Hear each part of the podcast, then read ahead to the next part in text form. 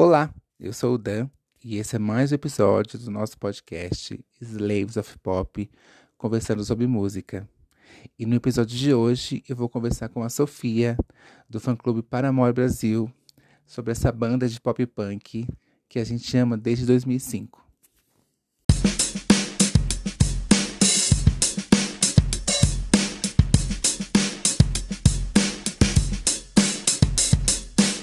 Então, primeiro eu queria é, perguntar para você como que você conheceu o Paramore é, e, e, o que te fez gostar tanto da banda. Nossa, é, eu conheci o Paramore, eu acho que foi lá para 2006, 2007, assim, mais ou menos. Que eu sei que foi logo antes deles lançarem o Riot. E eu certamente conheci eles pela MTV ou pelo TVZ da vida, sabe? E ouvindo uhum. no rádio.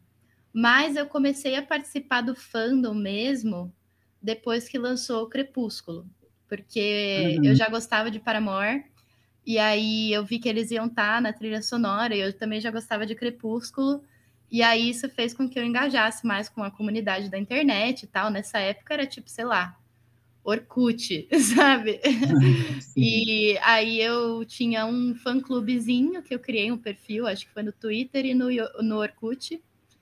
E foi aí que eu comecei a, tipo, realmente fazer parte, ser fã mesmo do Paramore. Eu tinha uns 10, 11 anos, era muito novinha, assim. Mas é... aí você, você, já gostava de rock ou a, o Paramore foi a primeira banda que você gostou? Então, eu gostava de rock, sim, mas eu ouvia rock mais por causa dos meus pais, sabe?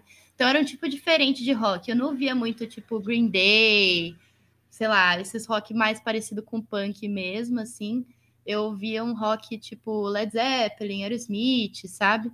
É, mas foi com Paramore que eu comecei a desenvolver o meu gosto pessoal mesmo, assim, tipo as músicas que eu gostava de ouvir. É, certamente Paramore foi tipo a primeira banda assim que eu posso dizer que, nossa, isso aqui é o que a Sofia gosta, sabe? É, e naquela época era, era o auge das bandas, né, também, né? Era, era o auge. Foi, foi bem nessa época, assim, 2006, 2007, 2008, que veio todas essas bandas de pop punk, e foi por causa do Paramore que eu entrei, assim, na, nessa brisa do pop punk. É, falando do, do Crepúsculo, é, a, a, nessas últimas turnês da, da banda, eles ainda cantam a, a, a, trilha do Crepúsculo ou ficou esquecida como, como filme aí? Ai, olha, eu acho que às vezes eles tocam I Caught Myself, mas eu também não sei dizer ao certo, não tenho 100% de certeza. É, não sei se, se Decode faz muito parte da set list, assim. Mas eu uhum. acho que a Caught Myself já fez em quando eles tocam. É, eu acho, mas eu também não tenho certeza. Até porque eles devem ter tocado muito naquela época. Né? Nossa, demais, com certeza, com certeza. É, essa época do Riot foi, acho que, um momento muito de triunfo, assim, da banda, sabe? Foi quando eles, de fato, estouraram. É, e foi meio que ao mesmo tempo, assim. Então, com certeza eles tocaram muito essas músicas dessa época, assim, do, do Riot, de 2007, né? Pra frente. Sim, é, eu lembro dessa época, era realmente era uma, uma catarse, assim, tudo que envolvia o Paramore. Nossa, era né? demais. Muito grande. É, fazendo a pesquisa uh, da carreira da banda, né, e consequentemente da carreira da Hayley, é, me impressionou muito a questão uh, da posição dela em relação à banda, né? Em ela querer ser uma cantora e ela querer ser uma cantora de banda e, e só assinar o contrato com uma banda. Uhum. Eu achei um pouco incomum, porque geralmente, é, mesmo quem quer ser cantora de rock, não faz muita questão de ter uma banda, né? Tipo, ela quer ter o nome dela ali e acabou, né? Sim. Isso, isso você também é, quando começou a saber da história da banda, você também achou bem incomum assim? Olha, acho que acho que o que era mais incomum é principalmente o fato dela ser uma frontwoman, né? Dela ser uma mulher. Nessa época não tinha muito, né? Nessa época a maioria dos, dos cantores, principalmente desse gênero que eles faziam, eram mais é, homens, né? Tipo, Brandon Urie e tal. É, mas eu acho que, inclusive, esse foi um dos pontos de identificação que eu tive assim com a Hayley. Eu canto e eu também fiz parte de banda quando eu era adolescente, assim e tal.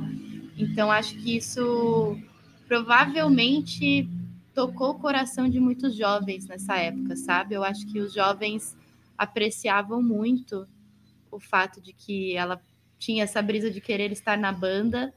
E eu acho que a gente via a banda muito como, né, uma, um grupo, assim, uma como uma unidade. É. Exatamente, exatamente. É, e eu acho que esse interesse da Hayley de ter uma banda vem muito do, da origem dela como cantora, né? E, e, não só dela, mas dos meninos da banda também, que eles todos aprenderam a cantar na igreja. Então, acho uhum. que a uhum. música para eles sempre foi muito mais coletiva. É, e eu acho que a Hayley tinha essa visão de, de querer escrever junto com os meninos. Eu acho que ela escrevia na época né, com o Josh e com o Zac. Uhum. E eu acho que tem a ver mais com esse, com esse, sei lá, com essa referência que ela tem, que é de, de música de igreja, então, que é uma música feita em comunidade, que é feita em conjunto, né? Então acho que tem é, mais a ver com isso, assim.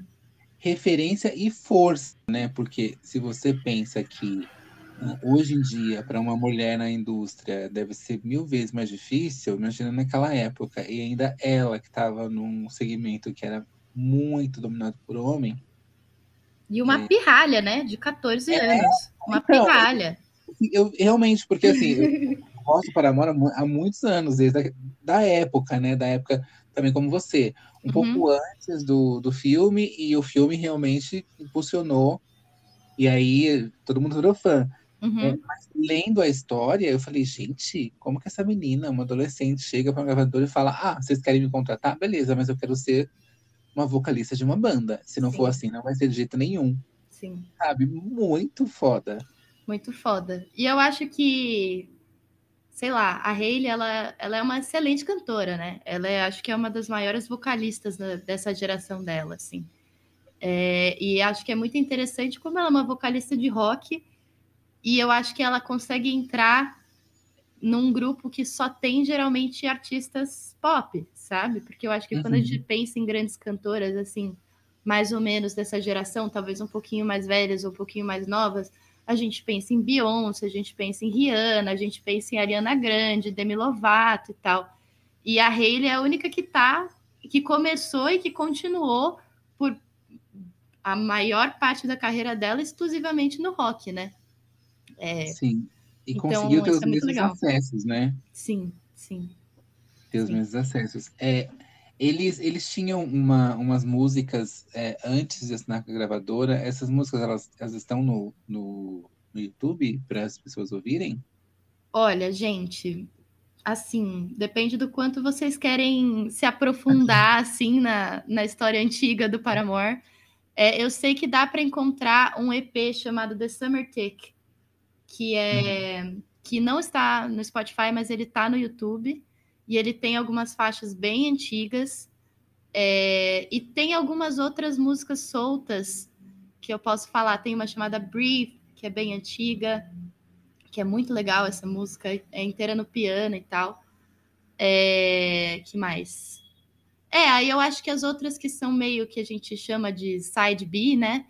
Tem a All Star, é, The Circle, tem o cover que eles fizeram de Stuck on You, que é muito legal.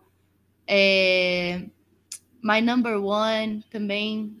São músicas bem antigas que, se você procurar no YouTube, você acha, é, mas só pouquíssimas estão no Spotify, que eu sei dessas antigas, assim, meio obscuras, assim, é, que estão no Spotify. Eu sei que tem Love Sick Melody, que é muito legal também que essa tá no Spotify, então quem quiser procurar aí pode procurar. Mas o resto só no YouTube mesmo e a qualidade é certamente duvidosa. é, porque eles deviam ser mais novos ainda fazendo essa música, então era uma coisa bem aprendendo a fazer, né? Total, e numa época bem diferente da indústria fonográfica também. Eu acho que, é, sei lá, ainda existia muito essa coisa do rádio, do CD físico, né? Então, uhum. acho que uhum. as gravadoras não tinham o cuidado que tem hoje em dia de divulgar é, digitalmente essas músicas, né? Então, algumas coisas acabaram se perdendo com o tempo. Uhum. É, outra coisa também que é, é, super incrível na banda e na Haley é que desde o início é, ela compunha as letras, né? Uhum. É, e mesmo assim, a, a gravadora meio que acreditou desacreditando, né? Mandou eles para um braço lá.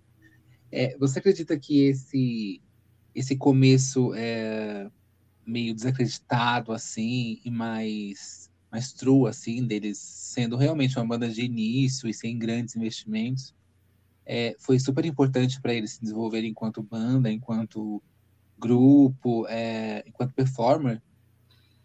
Olha, eu acho que sim. Eu acho que o fato deles terem sido mandados para Food by Ramen, que é esse braço né, da Atlantic Records, foi muito importante é, porque o que, que eu vejo? Existia todo esse ambiente pop punk lá, sabe? Uhum. E eu acho que a identidade visual, a estética, o som que o Paramore fazia, apesar de ser um pouquinho diferente, eu acho que tem uma identidade um pouquinho diferente do Fault Boy e do Panic at the Disco, eu ainda acho que existia uma coesão muito grande na Full by Ramen. E eu sei que, assim, uh, por exemplo, muito, muito tempo atrás, eu posso estar equivocada, mas eu acho que era isso. É, os clipes do Paramore, eles não estavam nem no canal do Paramore. Eles estavam no canal da Full by Ramen. Então é, você acabava ficando preso assim nesse algoritmo do da Full by Ramen e eu acabei conhecendo várias outras bandas de pop punk por causa dessa dinâmica, sabe? Então uhum. acho que foi sim muito positivo, não só para o Paramore, mas para solidificar o pop punk como um fenômeno cultural que foi na época, sabe? Uhum. Então acho que uma coisa meio que ajuda a outra. Eu acho que o, o Paramore ajudou a Full by Ramen a ser o que acabou sendo, e a Full by Ramen ajudou o Paramore a ser o que era também. É interessante você falar sobre essa questão de, de estar na gravadora de pop punk e de rock, né? E, e eles se ajudarem ali. Você acredita, acredita que aquela leva daquela época de pop punk, pop punk adolescente principalmente, né? Que era uh, muito quente, uhum. é, foi um dos pontos que fizeram a banda ter uma ascensão, porque talvez se elas surgissem em um outro, hoje com certeza, mas é, em outro momento em que a indústria estava buscando outras coisas, né? É, poderia ser um pouco mais difícil ou até passar batido. Você acredita que em algum momento isso foi realmente um, um ponto de virada para eles? Tipo, foi o time perfeito, assim, foi o time certo? Eu acho eu acho que foi um timing certo pro, pro Paramore existir, sabe? Porque eu acho que a Hayley, é, ela não tem referência só de rock punk, né? Ela fala muito, ela, é, é, eles já mostraram que eles tocam, por exemplo, country, eles tocam indie e tal. É, mas eu acho que assim, o fato de eles estarem aprendendo a escrever música nesse comecinho dos anos 2000, então pensando assim, o, o que, que era popular nos anos 90, né? O grunge era muito popular e tal. Uhum. É, e eu acho que essa referência dos anos 90 foi muito importante para eles escreverem do jeito que eles escreviam. Eu até acho que a Hayley provavelmente teria uma carreira se não fosse nessa sonoridade. Mas eu acho que o Paramore era tá 100% ligado com o contexto histórico que estava rolando ali na música, sabe? Uhum. É, e ao mesmo tempo, eu também acho que ao mesmo, é, é, eu acho que o Paramore ajudou o emo a ser o que o emo era, e o emo ajudou o Paramore a ser o que o Paramore era naquela época. Também como a coisa da Full Bar Ramen, sabe? Eu acho que uma coisa alimenta a outra, na minha visão, assim. É, eu acho que o Paramore foi muito importante para trazer o pop punk para outros lugares que o pop punk não estava antes, sabe? É, e eu digo assim, sei lá, ser mais acessível, sabe? Não ser só uma música de, sei lá, pessoas que ouvem rock pesado, sabe? É, pode ser pessoas que, que gostavam de outras coisas também acabaram sendo puxadas pelo Paramore por ele ter esse som que é um rock, um pop punk, mas ele tem uma coisa muito pop mesmo, sabe? É, que eu acho que atraiu pessoas diferentes, assim, é, para ouvir. Você acha que essa, essa questão do, do, do viés mais pop é, já existia no primeiro álbum ou ele se intensificou no segundo álbum? Porque é, você me corrija se eu estiver errado. Eu tenho a uhum. impressão que o primeiro é um, muito mais é, pop punk, mais, mais raiz. É, e o segundo ele já vem com esse, esse seu olhar, assim, que você está falando, dele ser mesmo uma coisa pop, uma coisa para fora, é, para todo mundo, assim. É... Não sei, possa ser também pela questão do sucesso, tenho essa uhum. impressão, uhum. né? Que eu, eu enxergue os álbuns assim, porque o, é, porque o segundo ele chegou mais na gente, né? Então, mas melodicamente, Pressure, por exemplo, que é do primeiro álbum, é uma música que ela tem uma sonoridade muito, muito pop, assim. Uhum. É, aí é lógico, eu acho que se você for para, por exemplo, Emergency, já é uma música que ela tem um som mais, vamos falar assim, bem emo mesmo, né? Mas eu acho que tem algumas faixas é, que já tem uma sonoridade bem parecida com Riot, sabe? Uhum. É, sei lá, Never Let This Go já tem uma coisa mais pop, Pressure também, é, Franklin, enfim, eu acho que várias das faixas têm essas linhas melódicas que são muito parecidas com a música pop, só que tudo em volta, todos os floreiros têm essa coisa do punk, do emo, né? Mas eu acho que desde, desde o começo o Paramore sempre teve é, esse aspecto assim muito pop. E quando eu falo pop, eu estou falando num sentido muito subjetivo mesmo, sabe? É, mas é, sei lá, ele tem uma construção um pouco diferente, eu acho, do, do, do, do rock, sabe? É, é, um pouco mais voltado para o pop mesmo. E eu, pelo menos, sinto isso desde o do primeiro álbum. E eu acho que isso é muito positivo, assim. Eu acho que eles não teriam chegado tão, tão longe se eles não tivessem esse pé constantemente na música pop, sabe? É, eu acho que o, o, conceito que eles criam, né, a, a, a narrativa é, é, visual e lúdica por trás das eras é muito pop, né? Uhum, uhum, é, então, talvez isso seja essa questão, assim, né? A gente vê claramente a Hayley como uma, uma, uma diva pop, mas com uma banda e ela trazendo todo mundo junto para contar aquela história. Entendeu? isso acho. é muito pop, né? Porque a gente via, como você falou, o Fault Boy, é, dessa época a gente tinha o Fresno aqui no Brasil, tinha o NX0. Uhum, é, uhum. Cada álbum não tinha. Como posso falar? Não tinha uma coisa uh, diferente, uma, uma história para contar. Era um uhum. novo álbum, é, eram, eram novas canções, mas ainda assim era a mesma banda do mesmo jeito. O Paramore parece que ele, ele vai mudando a cada álbum, né? Parece Nossa, que é uma nova muito. banda. Parece que é uma nova banda. Muito, muito. Você fala, gente, mas é, tá melhor do que a antiga. E, mas é a mesma banda ainda, e, é como Sim. se você estivesse consumindo várias bandas em uma banda só.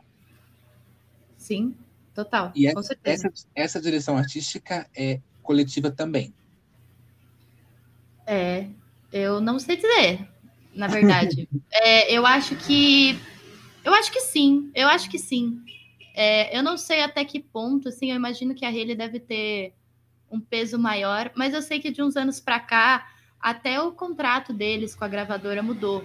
Porque por muito tempo a Hayley que tinha o contrato com a gravadora e os, os meninos eram músicos contratados pela Hayley, né? Uhum. É, se eu não me engano, hoje em dia não é mais assim. É, eu acho que o Zac e o Taylor têm também contrato com o Atlantic Records.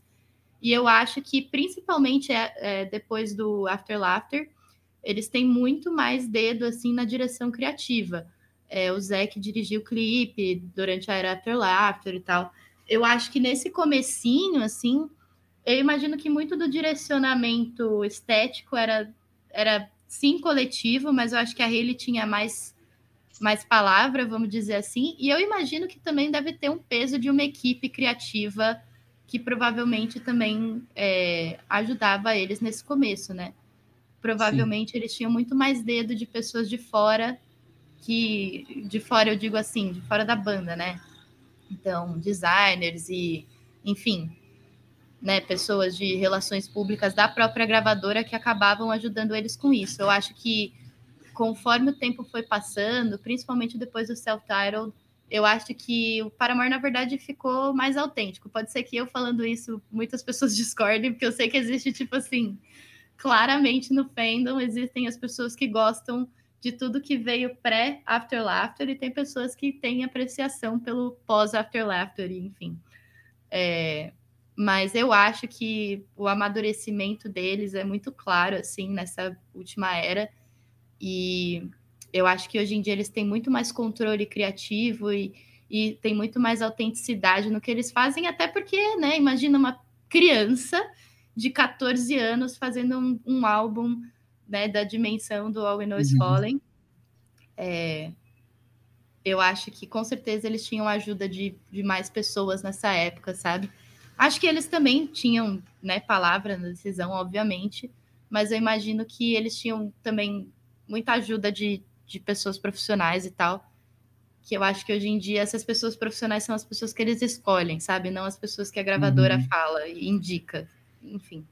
É, Essa é a minha impressão, né? Eu não sei exatamente. Mas... É, a impressão que eu tive pesquisando sobre eles e lendo a história é que uh, essa, essa direção, essa vontade de, de escolher coisas, escolher caminhos já era muito é, raiz deles, assim, muito uhum. natural, né? Sim. E que eu acho que, de fato, é, eles e talvez, sim, a Hayley tenha batido o pé é, e não ter cedido para muitas coisas. Talvez tenha cedido, né, na questão do, do Crepúsculo, né, fazer uma, uma música mais popular, né, mais... Então, é... mas você sabe o que é muito interessante? Não sei se, talvez, enfim, talvez algumas pessoas já saibam, mas assim, a Hayley era muito fã de Crepúsculo. Ela gostava dos livros e tal. E quando ela ficou sabendo que ia lançar o livro, ela se juntou com os meninos e escreveu. É, não sei se. Eu acho que Talvez ela até tenha escrito I Caught Myself antes de escrever The Code. É, uhum. e aí eu sei que eles mandaram a demo pro, pro estúdio que ia fazer o Crepúsculo.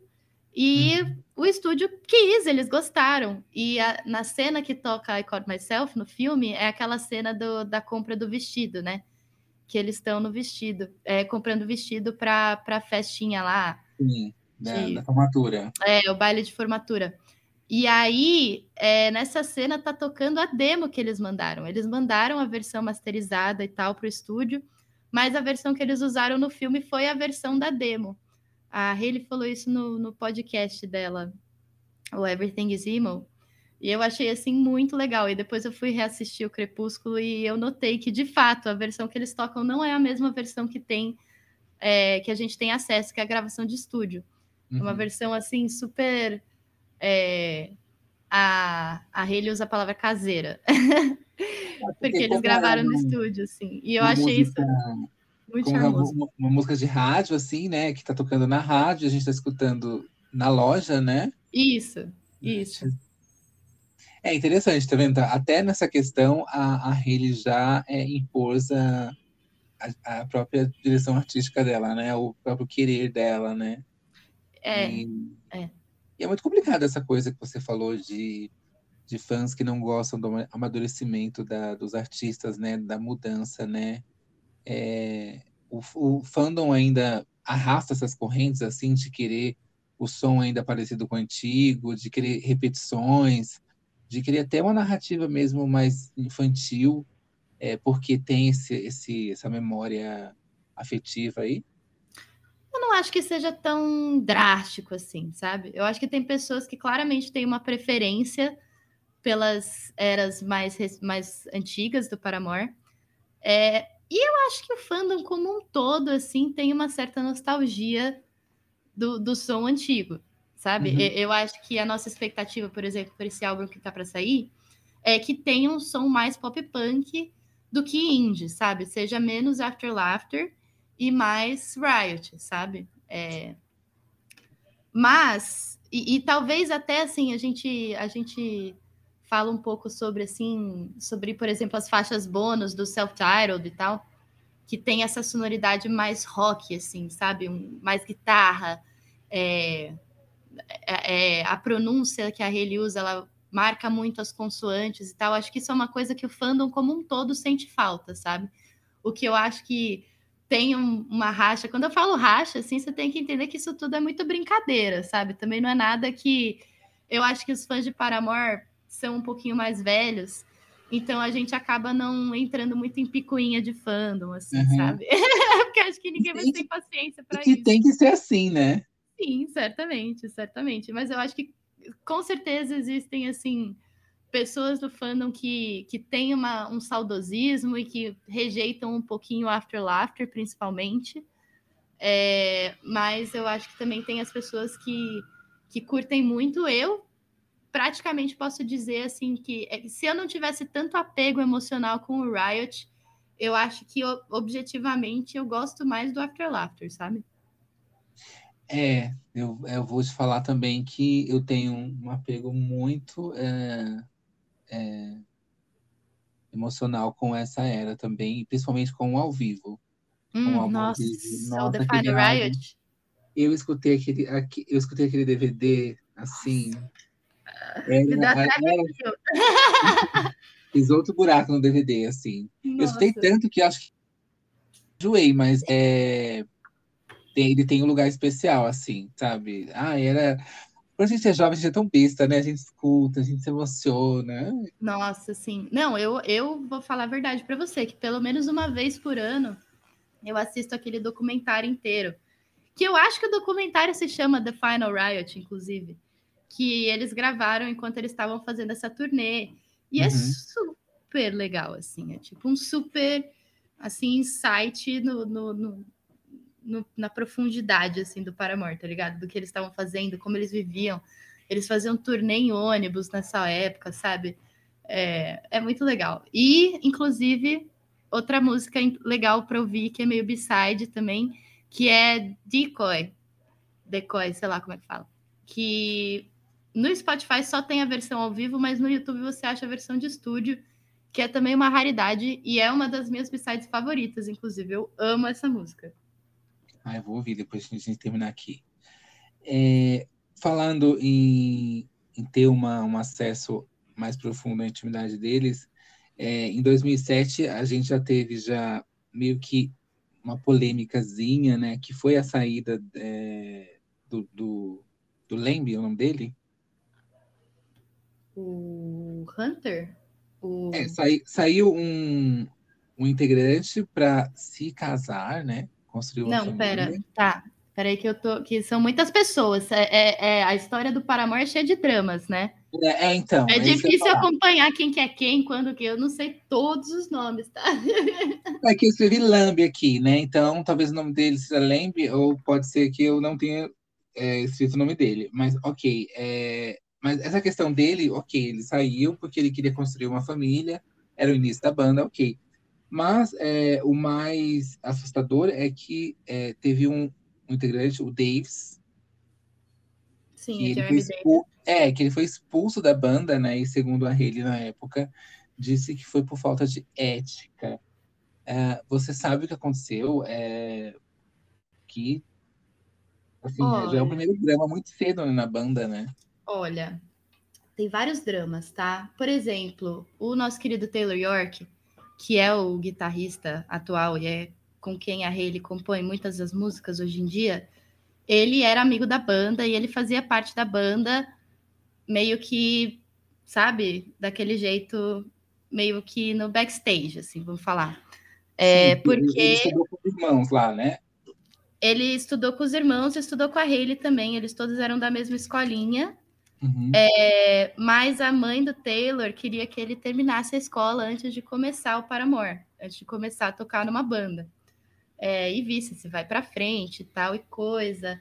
É, uns anos depois, que foi depois de lançar o Brand New Eyes, que teve a grande quebra que foi com os irmãos Farrell, né? Que saiu o Josh e saiu o Zack, saiu todo mundo brigado, tá? É, o, Zé, o Josh falou que a Haley era muito ditadora, que ela que tinha a última palavra sempre, que ele não sentia que ele tinha a, a mesma, assim, enfim, ele não tinha a mesma palavra na banda, nas, no, nas decisões do que ia acontecer. E ele também falou de certos motivos religiosos, ele não gostou de algumas das, é, das coisas que, das letras que a Haley, por exemplo, em Playing God, tem uma parte que ela fala The truth never set me free. E, e a verdade não me, nunca me libertou. Uhum. É, e isso contradiz diretamente uma das frases da Bíblia, né? Que é a verdade te libertará, sei lá, como é que fala. É, e eu sei que o Josh ficou muito chateado com isso, porque o Paramore começou como uma banda gospel, né? É, eles faziam rock cristão, tipo assim, My Heart é uma uhum. música que é para Deus, assim. E eu acho que a partir do momento em que a Hayley parou de ver é, a relação dela com Deus por essa ótica fundamentalista e começou a ver por uma ótica mais espiritual, e lógico, eu falando isso, claramente eu estou puxando a sardinha para Hayley Williams, né? É, mas eu sei que rolou essa polêmica na época, porque o Josh sentia que isso estava indo contra a fé dele. Então saiu o, o Josh, saiu o Zack, e é, depois que saiu o Self-Titled, é, saiu o, o Jeremy Davis. E o Jeremy Davis também estava envolvido com a banda desde o começo. Ele tinha é, participado de, de, de, uma banda com a Hayley antes e tal, é, sequer terem o Paramore. Eu não sei todos os detalhes da saída do Jeremy, mas eu sei que de fato eles saíram brigados é, a gente fica acompanhando o Jeremy Davis. Hoje em dia ele faz trap, né? Ele é produtor de música, então ele foi realmente para um gênero completamente diferente do que ele fazia no Paramore. É, ele também saiu para constituir família e tal, porque ele queria, uh, acho que, ter filhos com a esposa e tal, e a vida de turnê não cabia mais.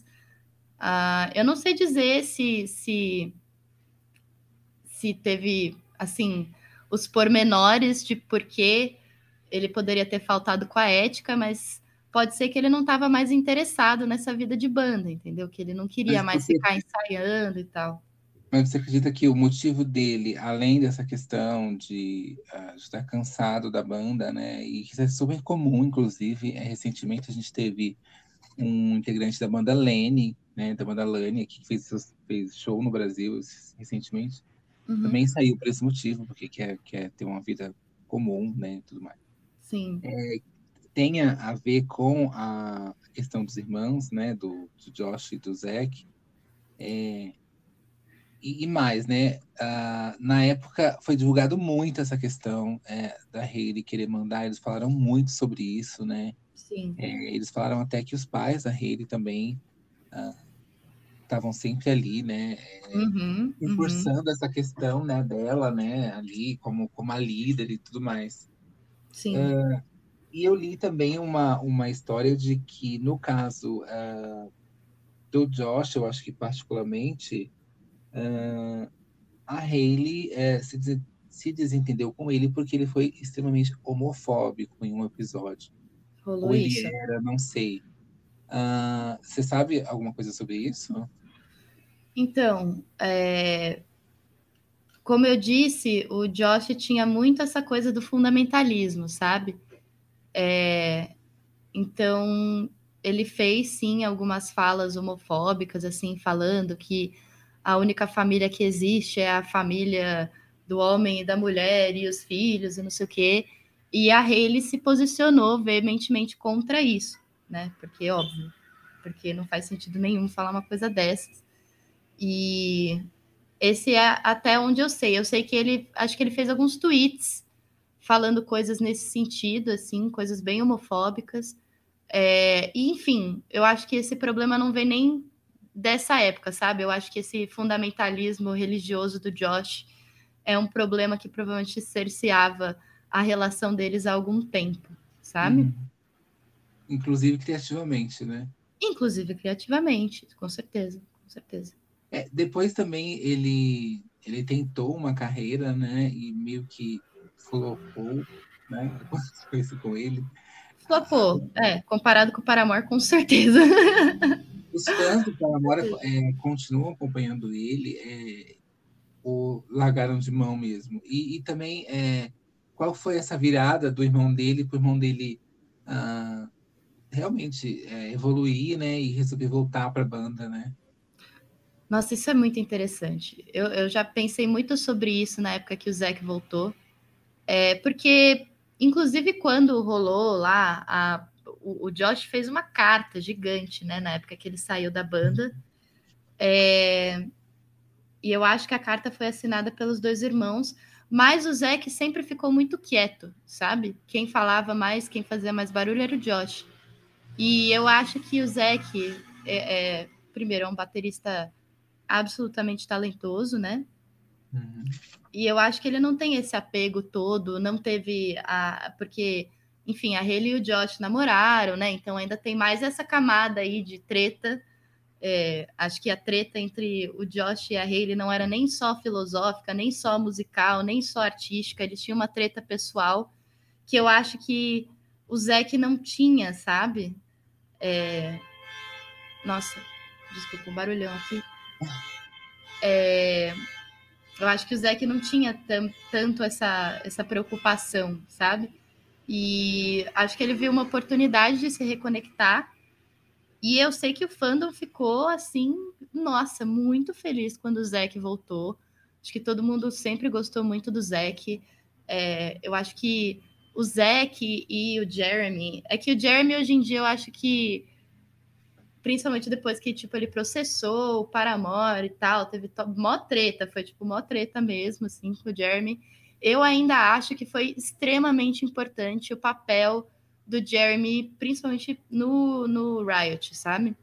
De uhum. trazer essas linhas de baixo muito diferentes, que tinha uma pegada diferente, mais groovada, mais funkeada, que as outras bandas de pop punk não necessariamente traziam com tanta predominância, tipo, sei lá, Fences, por exemplo. Fences é uma música que, assim, é carregada em cima daquela linha de baixo absurda, sabe? É, e aí eu acho que o papel do Jeremy nisso é muito grande. E o Zé, que, que é um excelente baterista, um baterista absurdo, né? Então acho que ver o retorno do Zeke pra gente como fandom, assim, foi um momento, nossa, eu lembro que para mim, assim, eu falei, meu Deus, que coisa maravilhosa, sabe? E é, honestamente, essa lineup que a gente tem hoje em dia do, do Paramore, eu acho que é a minha favorita. É, acho que é importante também lembrar que o, o Josh ele era um exímio é, compositor com a Hayley, sim, né? Sim, é, sim. Nesse momento, talvez isso fosse uma preocupação para a banda, né? Tipo, quem realmente se, se atentasse a esses detalhes, falasse, nossa, estamos perdendo também o, umas canetadas aí, o que não se confirmou, é, porque uh, hoje em dia o. Ai, esqueci o nome dele, o do cabelinho enrolado. Uh, o Taylor. é, o Taylor é o nome da banda, né? Tipo, ele se mostrou assim alguém multitalentoso, né? É, não que antes ele não, ele não era, mas é, muito dessa nova cara do Paramore, dessa evolução que a gente falou, que é super legal, vem dele também, né?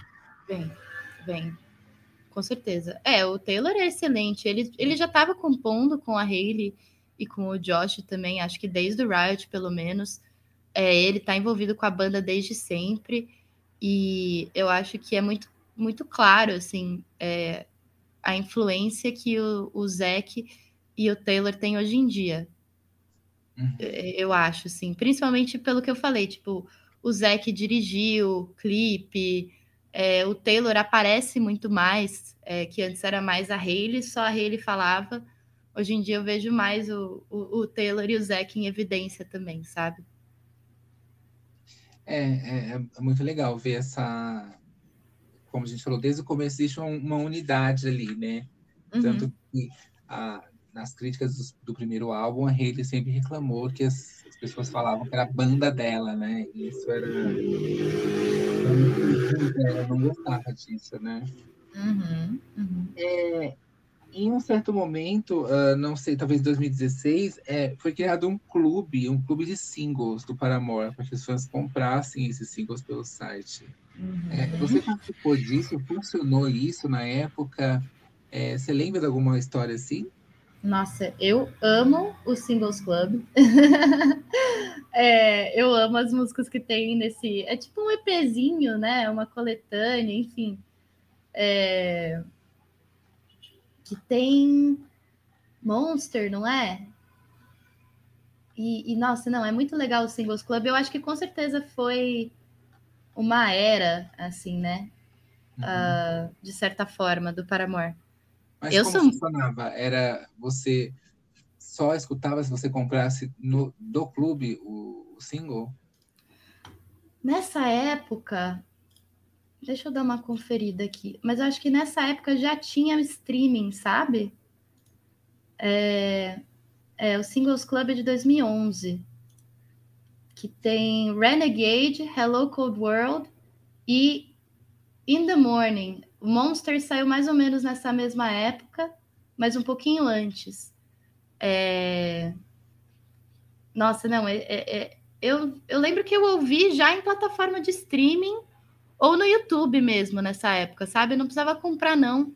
Eles lançaram, é, com certeza, para ouvir no Spotify e no, e no YouTube. Mas acho que foi mais o, aquele símbolo que era um, um três, assim, né? Por causa da, da, da, de serem os três agora e tal, né? Acho que foi muito significativo para o fandom nessa época. Acho que não tanto pelo esquema, sabe, mas pela, pela representação visual, por estar tá uma lineup que era meio que tradicional, sabe, pra gente, tipo, ver os três, assim, era muito legal. É... E eu, pessoalmente, assim, sou muito fã do Singles Club. In the Morning é uma música linda. É... Renegade é muito legal e tem um som um pouco diferente, sabe? E acho que o pessoal ficou do fandom assim ficou muito animado. Muita gente, inclusive, tem a tatuagenzinha e tal é, desse da capa do Singles Club, né? Que é esse 3, assim. Sou muito fã. Ah, legal. É, é, mas aí esses singles ainda são vendidos ou existe, é, virou um item de colecionador? Olha, você sabe que eu nem sei como é que faz para comprar a cópia física. Eu acho que a cópia física provavelmente é item de colecionador mesmo. E eles lançaram os vinis dos, dos álbuns já? Perdão? Eles lançaram os vinis dos álbuns já? Eles têm vinis de alguns dos álbuns. Eu sei que os dois álbuns da Haley têm vinil. Tem vinil do Riot, com certeza. Tem vinil do After Laughter. É mas aí eu não sei que época que saiu esses vinis, sabe? Mas dá para comprar os vinis, inclusive, no site do Paramore é, ou na Amazon. É, tem que importar. Questão, sim. Inclusive, tem um site muito bom para comprar vinil, que é o tal do eMusic. Eu estou comprando todos os meus lá, são baratíssimos. Uhum. É, e, o, e o frete também é super bom. É, uma coisa também interessante a, da história do Paramore é que depois que os irmãos saíram, né, e uh, houve claramente uma abertura de criatividade para outros gêneros se aproximarem da banda, né? Uhum. É, é, isso com certeza foi positivo, porque a Hayley, você acha que a Hayley já, já tinha essa tendência a, a acontecer isso, ou de fato a saída dos irmãos foi o a virada assim.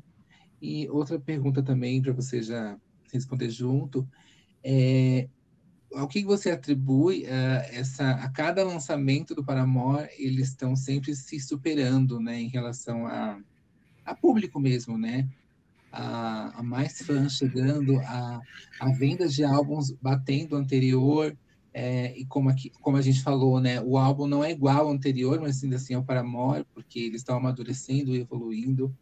É, ex, existe muita novo fã chegando, você que tem a página, Você vê muito novo fã chegando e curtindo e tudo mais? Hum, bom, eu acho sim que, que a saída do Josh abriu um pouco as portas para explorar outros gêneros, sabe? Uhum. Além do além do, do, do, do pop punk, né? É, principalmente, eu sei que a Hayley e o Zac, eles sempre gostaram muito de música indie.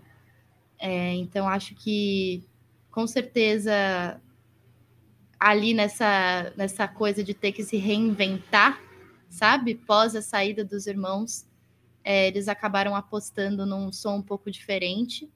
Uhum. É, o que eu acho que foi super positivo para a banda. É, eu acho que eles têm essa. essa até ouvindo assim a Hayley, por exemplo, se, se ouvir o podcast dela, em vários momentos ela fala sobre pequenas coisas que ela fazia para melhorar, para aprimorar as técnicas dela, sabe? No, em um dos episódios do Everything is Emo, ela fala sobre como ela ganhou um computador e ela ficava escrevendo poesia no computador, sabe? E eu acho que essa energia, assim, de pegar as ferramentas que eles têm e sempre procurar melhorar, sempre procurar aprimorar, sempre buscar um amadurecimento, não cair né, numa repetição, num mesmice, num, numa zona de conforto, me parece, assim, lógico, a gente não tem como saber, né? Mas me parece que é uma prioridade que eles têm, assim, até como indivíduos, sabe? Uhum. É, então, acho que toda, toda era eles realmente trazem essa, esses pulos muito grandes de, de amadurecimento musical, né? Eu acho que para mim, assim, isso é muito claro é, principalmente entre o, o self-titled e o After Laughter. É, dá para ver muito assim uma evolução musical absurda. Sim. O fato deles conseguirem fazer esse indie pop chiclete e, uhum. enfim, todo mundo amou, né? E eu acho que é um pouco isso, assim, o, o, o Paramore começou, agora respondendo a sua outra pergunta, começou como uma banda muito de nicho, né? começou com esse nicho emo e conforme foram passando os álbuns, eu acho que o motivo pelo qual eles conseguem cada vez mais fãs é por causa desse, dessa abertura, sabe? É, que eles têm de cada vez irem deixando o som cada vez mais pop, mas não um pop genérico, um pop cansado, um pop uhum. é, né, batido eles sempre trazem uma coisa muito nova, muito inovadora para a música deles, mas que ainda é muito palatável e cada vez mais palatável para cada vez mais pessoas, sabe? Sim. E eu acho que sim, a gente está vendo muita gente entrando no fandom, assim. É, eu faço parte da equipe do Paramor Brasil, né? Eu entrei lá para fazer tradução e legenda. Hoje em dia eu também ajudo um pouco com edição de vídeo. A gente é uma equipe bem grande, se eu não me engano, tem pelo menos umas 15 pessoas que cuidam da página, porque né, todo mundo trabalha voluntário, então todo mundo ajuda um pouquinho. E eu acho que a gente está vendo um crescimento muito grande é, de pessoas interessadas em Paramore, é, desde que rolou toda essa onda de Olivia Rodrigo e Billie Eilish e essas artistas mais novas falando muito sobre a Hayley, a Demi Lovato também é muito fã do Paramore. É, e eu acho que toda essa falação de, de, de, pop punk, de Hayley Williams, e todo mundo falando sobre como a Hayley Williams é uma referência vocal, eu não sei o quê. Sim. Eu acho que não apenas trouxe essa geração Z, um pouquinho mais nova, é, para o fandom, mas também trouxe pessoas de volta, sabe? Tenho conversado com os meus amigos que não são tão envolvidos quanto eu no Paramore, é, porque, né, acho que a, o meu envolvimento é muito grande, assim, desde, desde sempre. Mas pessoas que gostavam, assim, de Paramore, curtiam em show e tal, mas não que não, não, é, né, não estavam tão devotos, não, não investiam tanto tempo na banda, assim, quanto eu, estão é, vindo me perguntar, estão vindo falar, e aí, nossa, vai sair single, aí, estamos animada, não sei o quê. Então, acho que é uma junção dessas coisas, sabe? Eu tenho impressão, assim, observando a, a energia de tudo que está rolando, tanto do ponto que eles estão na carreira, eles já têm o que? Uns 15 anos de carreira, vamos falar mais ou menos, né? Uh, e também esse renascimento, entre aspas, do pop punk, assim. Eu acho que esse álbum vai ser o maior deles até agora, essa é a minha expectativa pessoal, assim. É lógico que é só um, né, um chute, não tenho como afirmar isso com 100% de certeza, mas pela energia que eu tô sentindo, assim, somando essa galera nova e trazendo de volta a, a galera que era fã do Paramore na época do Riot, eu acho que esse álbum vai ser o maior deles até agora. E eu tô com altíssimas expectativas, sabe? Porque eles estão é. nessa crescente de amadurecimento. Sim. E eu acho que agora eles estão num, no lugar perfeito para não só trazer o pop punk de volta, mas trazer com uma cara de Paramore assim muito mais consolidada e muito mais madura. Então, estou muito empolgada, estou com altíssimas expectativas. Eu, eu senti isso também é, quando a gente. Quando elas começaram a falar muito de Paramore, né, principalmente a Olivia Rodrigo. É, quando você escutou a, a faixa que tem o sample lá uh, do Paramore, você já identificou na hora? É, como que vocês conversavam sobre isso? Tipo, vocês achavam uhum. que era inspiração? Ou vocês, vocês já pensavam, nossa, isso aqui uh, não é só inspiração, né? Olha, eu acho que teve um momento, eu percebi certamente por causa de algum vídeo no TikTok, assim. Eu lembro que quando eu ouvi, eu falei assim, nossa, eu gosto muito disso aqui. Por que, que eu gosto tanto? Sabe? Nossa, isso aqui é demais. Nossa, parece familiar, não sei o quê. Aí eu vi um vídeo no TikTok que alguém cantando Misery Business em cima do refrão de Good For You. Aí eu falei, nossa, é isso então. Por isso que eu gostei tanto, sabe? E eu acho que o fandom, quando a gente percebeu, a gente não ficou, ai, plágio, nem nada, sabe? Eu acho que a sensação geral do fandom foi tipo. É isso aí, Olivia Rodrigo, maravilhosa, incrível. Vamos ver o renascimento do Paramore, assim. E eu acho que a gente deve muito a, a Willow e a, a Olivia Rodrigo trazer de volta o Paramore, sabe? E eu acho que, uhum. por exemplo, hoje em dia eles estão creditados, né, como é, compositores da música. Eu não sei exatamente qual foi a falcatrua, a gente tem nossas teorias e tal. Eu, é, pessoalmente, tem... acho que não foi a Hayley que pediu para colocar os créditos, eu acho que foi o Josh. É, mas isso aí é a minha opinião. A, a, a, faixa, ela tem, ela, eu não sei, não sei explicar tecnicamente, mas a, a, o que eu ouvi falar é que a questão é que a, isso que a Olivia Rodrigo fez, de pegar a faixa e colocar ali, é, dizendo que não é sample, é, fez com que toda a indústria começasse a olhar esse mesmo modo de que as pessoas se inspiram e começar a acreditar como sample. Tipo, se é parecido, é sample. Não precisa é. ser sample igual.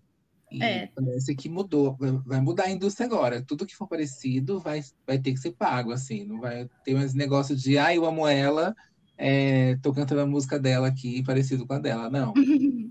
se se inspirou, se parece, paga. É, eu acho que depende muito do artista. Eu não lembro quem que foi agora. Se foi o cara do Coldplay, eu, eu não lembro ou se foi, sei lá, o Adam Levine, não lembro exatamente quem foi, agora me escapuliu. É, mas alguém até inclusive falou sobre isso, sobre essa polêmica toda, porque na verdade não é nem um sample, né? É um é uma interpolação, na verdade é, é só a mesma sequência de acordes. Exatamente. Não é nem, não é nem uma é, é, é, nem a melodia vocal é a mesma, é só que a sequência de acordes, a progressão Lembra, rítmica, todas essas coisas realmente são muito parecidas, inclusive assim, em termos de produção e tal, é, tem muita coisa parecida. Mas teve alguns outros artistas, eu acho que foi o Adam Levine, que deu assim uma, uma leve, sabe, cutucada na Haley, falando tipo, ai, é, eu acho que isso é uma grande homenagem, não tem que achar que é plágio, não sei o quê. É, mas eu acho que a Hayley não se pronunciou negativamente em nenhum momento em relação a isso. Eu acho que o que rolou, rolou assim no backstage, sabe? Por trás da, da cortina e tal. É... Mas é, vamos ver o que, que vai rolar. Eu acho que assim, eu tô um pouco mais, não só eu, mas eu acho que o fandom em geral, assim, a gente não ficou ofendido. Eu acho que ninguém ficou, isso, né? É, o eu acho que, que não. Percebi, o que eu percebi na época, principalmente com a Olivia Rodrigo, foi que ela gerou uma, uma comoção nas pessoas, e principalmente no TikTok, de pessoas indicando os samples, né? Indicando o que era parecido. Não sei se você tem essa noção, é, se você acha que é isso também, é, existia o TikTok antes e depois do Olivia Rodrigo. Antes eram as pessoas dançando as musiquinhas. Hoje em dia tem um monte de, de criadores lá de conteúdo é, falando só sobre sample. E uhum. o, o, que encadeou foi essa essa música e outras outras músicas no decorrer disso. Assim, eu não consigo lembrar antes o Olivia Rodrigo ter essas pessoas lá no TikTok. Você teve essa, essa impressão também? Olha, eu acho que assim sempre houve conteúdo de música é, falando sobre sample e falando sobre o que, que é inspiração do quê, é, sabe? popular, Mas né? no tipo... TikTok, eu acho que realmente foi pós Olivia Rodrigo que é. talvez uma geração um pouco mais nova de nerds de música entraram em contato com esse conceito, Sim. assim, e começaram a ver, porque assim, se a gente for ver na música pop, o que mais tem é sample e cópia. É, tipo, sei lá, é Seven Rings é a música lá do. É... Qual que é mesmo? Da Melody. Sim, tem da Melody, mas tem. Ah, eu, eu não quero falar besteira. Será que é da Mary Poppins? Ou será que é da. Acho que é da Mary Poppins ou da. Não, do The Sound of Music, não é? Como é que chama essa música? Ai, nossa. Deixa eu ver. Memória é formiga. É de um musical desses bem clássicos. A Noviça Rebelde, a eu noviça, acho. Uh, é. Eu acho que é desse filme que tem, né?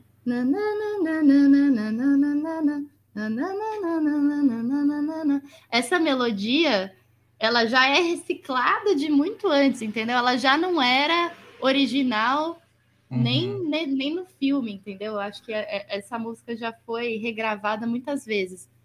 É, é e aí você tira a né? originalidade? Assim, eu tenho minhas críticas à música Seven Rings especificamente, mas é, eu acho que não é por reutilizar uma melodia que, ou, ou, enfim, uma progressão de acordes ou uma progressão rítmica que necessariamente é, você perde o valor de originalidade, sabe? Porque a gente está num.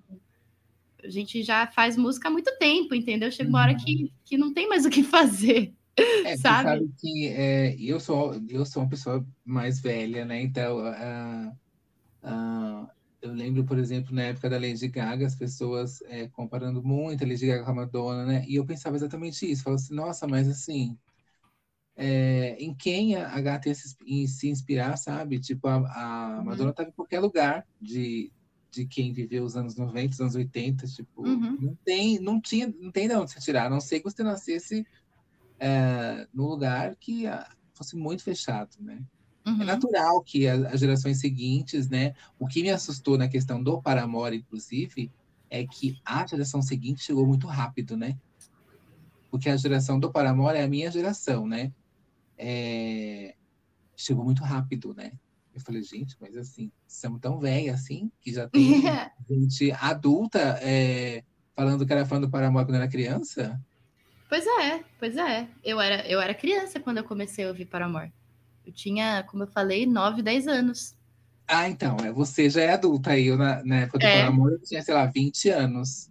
É, eu, eu, eu tinha 9 anos, agora eu tô com 25. O que eu acho mais interessante é ver os adolescentes agora de 17, 18 anos retomando essa coisa que era da, da, da minha infância, praticamente, sabe? É, é, com certeza o ciclo assim do pop punk, do, do revival, eu acho que foi um ciclo menor do que acho que da maioria dos gêneros musicais. Porque, por exemplo, o, o revival dos anos 80, né? Dizem que tem um ciclo de moda lá de acho que 20 ou 30 anos, sei lá. É, e você vê que não deu nem 20 anos, né, do pop punk. É, e eu acho que o pop punk ele acabou meio do nada, assim, sabe? E eu acho que ninguém ficou satisfeito quando o pop punk acabou. Ninguém estava preparado para o pop punk acabar, sabe? Porque querendo ou não, o rock ele saiu um pouco, né, da música pop. Porque uhum. o, o, rock não deixa de ser música pop, né? Tipo assim, pop no sentido de ser música popular, música de rádio, né? Sim. Se tocava rock em rádio. E parece que houve um período aí nesses anos 2010 em que o rock saiu um pouco da rádio, sabe? Não se tocava mais tanto rock. É, a não ser que você fosse numa estação especificamente que toque rock, sabe? É, e, e, eu acho que a gente, assim, pelo menos, sei lá, a, a, minha geração, por exemplo, que era mais adolescentezinha, quando meio que acabou a fase rock na, na, na rádio, sabe? É, eu, pelo menos, fiquei com um gostinho de quero mais. E acho que é por isso que tá voltando tão cedo e com tanta força, sabe? Eu acho, eu acho que tem essa, é, esse quê de, de nostalgia também, né? De que, como você disse, você era uma criança, hoje você é uma pessoa adulta, e aí você quer, é, para você isso é muito é, nostálgico e bom ver isso voltar, e você vai consumir, e agora você tem mais dinheiro para consumir, né? Opa. Você consegue ir mais shows, você consegue ouvir mais, tem mais acesso. Uhum. Uhum. Tem isso. É, Com certeza. Mas é, é, não sei. Agora você falando que acabou do nada, realmente acabou do nada. Não sei por que acabou do nada. Talvez porque fosse. Acho que foi a primeira vez que foi too much, não? Ai, sabe o que, que eu acho que é? Mas aí eu posso estar tá, assim, essa, não sei, esse é meu chute, né? Eu acho que tem a ver com a mudança do, do físico, da mídia física para o digital. Porque essas bandas todas, né, o My Chemical Romance, Paramore, Panic! at the Disco e tal, é, eles, eles é, é, eram um ecossistema, sabe? Que sobrevivia muito de turnê. Então, tipo a uhum. Warped Tour, a Honda Civic Tour, que eram essas turnês assim que iam várias bandas de rock e tal. Uhum. E aí o, a, os jovens que iam nessas turnês eles acabavam conhecendo todas essas bandas meio que ali mesmo, sabe? Então você ia para ver o Paramore e você conhecia o Panic! at the Disco, você ia para ver o My Chemical Romance e você conhecia o Fall Out Boy e assim por diante, sabe? E eu acho que uma vez que a e, e se vendia muito CD, né, nessas turnês, tipo Sim. montava uma banquinha ali e vendia o single, vendia o álbum, é, é, é e eu acho que, por exemplo, você perguntou do Singles Club, eu até travei, porque quando o Singles Club saiu, já não existia mais essa cultura, sabe? Da mídia física. Você não ia mais na loja comprar o CD. Você ouvia no YouTube, você ouvia em casa, você baixava e tal. É, e eu acho que a indústria pop acabou é, se aproveitando muito mais dessa mudança de paradigma, sabe? Na indústria musical. E eu acho que, por mais que isso não tenha estagnado o Paramore especificamente, eu acho que acabou cortando todas as bandas menores que seriam conhecidas pelo Paramore, sabe? Por exemplo, tinha uma banda chamada Verse Emerge, que eu gostava muito, que eu acho que eles eram da Food by Ramen também. E eu só conheci essa banda por causa do Paramore. E quando o, o quando parou, né, de existir esse circuito assim meio não fechado, mas esse ecossistema assim de da mídia física, é, eu acho que o acesso ao rock diminuiu, sabe? Eu acho que muito do uhum. charme do rock é essa vibe meio rock and roll, essa coisa da, né, que tem essa coisa meio nostálgica assim do que a gente de certa forma idealiza que era o rock nos anos 70, sabe? Que é você ir no carro é, seguindo o ônibus, e, uhum. e você comprar o CD e você ouvir o CD lá no, no Discman, sabe? Essas coisas todas, eu acho que o rock, sei lá, pelo menos para mim, assim, quando eu penso no rock, eu associo muito com tudo isso, sabe? É, e eu acho que a música pop, ela é mais fácil de ser consumida num âmbito individual. E eu acho que o rock, ele tem muito a ver com a comunidade e tal. E eu acho que uma vez que o, esse aspecto de comunidade, de, de, de esse aspecto físico de você comprar o CD deixa de ser é, predominante na indústria musical, eu acho que o rock acabou entrando em segundo plano, sabe? Mas aí você está falando muito também da falta de habilidade da, das gravadoras, das bandas em, em migrar, né, para esse novo público, né? Com certeza, com certeza. É, eu também acho que tem muito a ver também com o crescimento desses adolescentes que consumiam essas, essas bandas. É, eu acho que eles começaram a entrar no mercado de trabalho e aí não tinha tanto tempo para curtir isso, para alimentar esse mercado, né? Sim. É, possa ter acontecido isso. É, é, você falando agora também, é, realmente, e foi uma ruptura muito do nada, né? Porque eu lembro que o Fresno estava no auge, de repente o Fresno virou nada. Uhum. É, o NX0 acabando do nada. É, Uhum. Aquela banda da, daquela menina que virou cantora country, não sei o que, Pope, que eles lançaram acho que um álbum e, e chegou aqui no Brasil, todo mundo cantava, acabou do nada a banda também, tipo, mal começou, acabou. Você lembra que tinha a música Candles? Você sabe que eu não lembro? Ai, era uma música super fofinha, eu não vou cantar vou- Candles. Eu só conheço daquela. É um grupo. é, Acho que chama. Como é que chama? Daughter? Sei lá. Mas eu não sei se eu conheço essa mesma Candles. É uma menina que canta, é uma banda com vocal feminino. É... É uma de Bem- franjinha? Ou não? Era de Franjinha, que depois, anos depois, ela foi no The Voice americano e. Ah, mas brasileira? Não, gringa. Ganhou. Ah, a- Nossa, as brasileiras também, né?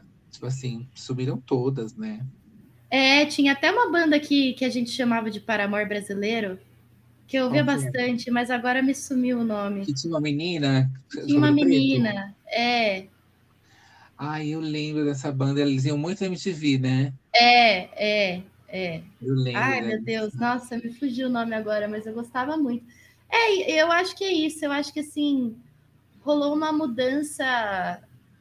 Acho que, sei lá, sinceramente, eu acho que tem a ver com, com até um contexto um pouco mais social, assim, sabe? De econômico mesmo. Acho que os anos 2010, assim, até, né, principalmente, sei lá, É, depois de 2014 até o começo de 2020, assim, a- a- eu acho que a indústria musical estava num lugar muito estranho, porque eu acho que se quebrou a fórmula da, da viralidade, sabe? Se descobriu como fazer as pessoas, se descobriu um pop muito chiclete, e eu acho que essa fórmula foi muito repetida, sabe? E eu acho que essa reascensão, assim, não só do rock, mas de, de outros estilos é, de música popular que não são tão comerciais assim, que ainda são comerciais, mas não tem esse mesmo apelo massivo assim que tem a música pop, pop mesmo, né? uhum. Eu acho que tem a ver com o fato de que a gente ficou um pouco cansado mesmo, sabe? Dessa repetição dessa fórmula. É, eu acho que, que quando se descobriu a fórmula, a música era muito boa, mas rolou um período aí entre a gente encher o saco da fórmula e a fórmula ser descoberta que, sei lá, a, a, a música ficou num limbo, assim, de certa forma, sabe? A música popular. E aí agora eu acho que a gente está num momento, é, principalmente pós-pandemia, eu acho que são várias coisas que influenciam para esse cenário, é, que eu acho que a gente está podendo se reconectar até mesmo com as emoções, sabe? Porque Sim, eu isso acho eu que o emo dá uma miada, de certa forma, tem a ver com o fato de que, como você falou, a gente deixou de ser adolescente, né? Então, as dores batem de forma diferente. É, e eu acho que rolou um período, assim, meio coletivo, global, de uma certa apatia, sabe? Em que a gente só queria saber de ouvir música sobre dançar na festa, que eu não acho que seja ruim, tá? Exatamente, é isso que eu ia falar. É, eu não vou entrar no mérito de falar se isso é bom ou se isso é ruim, porque eu acho que isso é uma. É muito difícil você atribuir um juízo de valor para música pop, assim. Mas é, eu acho que a gente está podendo voltar a sentir nossas emoções de forma mais profunda, sabe? E É. explorar mais isso. E eu, eu vou até mais longe. Eu acho que a- essa, esse retorno do, do rock é, e do pop punk é, é também sobre uma geração que não, é, que não aceita esses sentimentos é, postos, né? Postos, né? É, uhum. e não vou ser feliz porque você quer que eu seja feliz. Eu, eu vou falar aqui que eu não tô bem, né? Uhum. É, não tá legal aqui, então eu vou falar, né? A gente viu agora o Fresno, né? Voltando, falando exatamente isso, né? É, não tô bem, tá tudo uma merda, a gente tem que mudar. É, uhum. né, a própria Olivia Rodrigo, né? Falando mal dos boys lá, né? Então. É, e eu acho que ela é, a Olivia Rodrigo, por exemplo, que ela fala naquela música brutal lá, ela fala sobre ela se sentir explorada pela, pela é, é máquina, é, né? Não é sobre sofrer pela pessoa, é uhum. sobre uhum. uh, é, falar do sofrimento do modo em que você é, você tem a posse daquilo, né? Uhum. Em qualquer momento você pode sair fora ou não, que aquilo vai te fortalecer, né? Não vai te é, uhum. É, né? O, emo da nossa época, assim, né? Era muito estou sofrendo e ponto, né? Não tenho o que fazer, vou tentar chorar. Hoje em dia é estou sofrendo, vai tomar no cu. É, eu vou me foder, mas amanhã vou estar tá bem, né? Sim, sim. Nossa, não, é muito interessante isso. Eu acho que total, total. Nossa, não, concordo muito com o que você está falando. Eu acho que tinha uma coisa do emo que era muito trágico, né? É, era trágico, era tipo nossa, acabou a vida, agora não tem exato, mais solução. Exato. E realmente eu acho que a gente amadureceu nisso, né? A gente amadureceu disso. É, e eu acho que se tem uma coisa que o Paramore faz muito bem é escrever letras sobre dores, sobre sofrimento. E acho que dando um temperinho aqui da carreira solo da Hayley Williams, que eu sou muito fã, é, eu sei que não é todo mundo que gosta, uh, principalmente por ser um som tão drasticamente diferente do Paramore, né? É, eu acho que ela mostrou exatamente isso, sabe? Essa. Você vai sofrer, mas existe uma esperança. Por exemplo, a música Over Yet, sabe? Que fala justamente sobre isso. Você vai se fuder, você vai tomar no seu cu, vai ser uma merda, você vai tropeçar, mas existe esperança. E eu acho que eles já estão nessa onda da esperança faz um tempo aí, desde o self-titled, né? É... E acho que quanto mais eu falo sobre as tendências musicais e, e sobre o, o paradigma social que a gente está hoje em dia, mais eu acho que o Paramore é, vai chegar com muita força para esse álbum. Sim. Sofre, mas se empodera, garota. Uhum. É, falando nessa questão de sofrimento, em 2015 a banda deu uma pausa é, por causa da saúde mental da Hayley, né? uhum. né? não sei se foi por causa só disso, mas é, ela falou de saúde mental e afins. Uhum. É, naquela época não se falava tanto disso de saúde mental, né? É, uhum. Você acha que foi importante ela falar? Como que os fãs receberam isso, né? É, você aprendeu muito com isso também? Olha, eu acho que a história do Paramore é muito contada em hiatos, né? Uh, eu acho que o fandom sente muito esses hiatos, porque eles tinham um ritmo muito claro, assim, de lançar um álbum a cada dois anos, e a gente teve um hiato gigante aí, né, entre o self-titled e o After Laughter foram quatro anos, então o dobro do que a gente estava acostumado. É...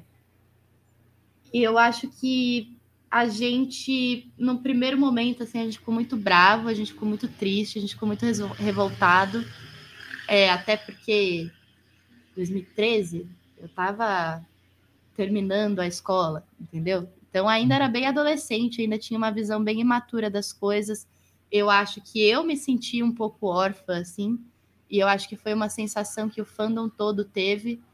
E com After Laughter, eu acho que a gente pôde entender um pouco melhor e ter um pouco mais de empatia pelo, pela Hayley, sabe? E, enfim, pelo que ela estava passando.